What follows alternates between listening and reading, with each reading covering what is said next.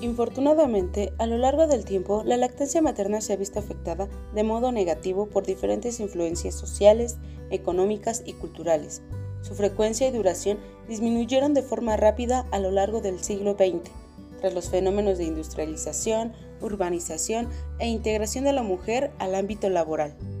Este creciente abandono de la práctica de la lactancia materna incide de manera negativa e inmediata a diferentes gradientes, y a largo plazo en la calidad de vida y la salud de, la población de una nación.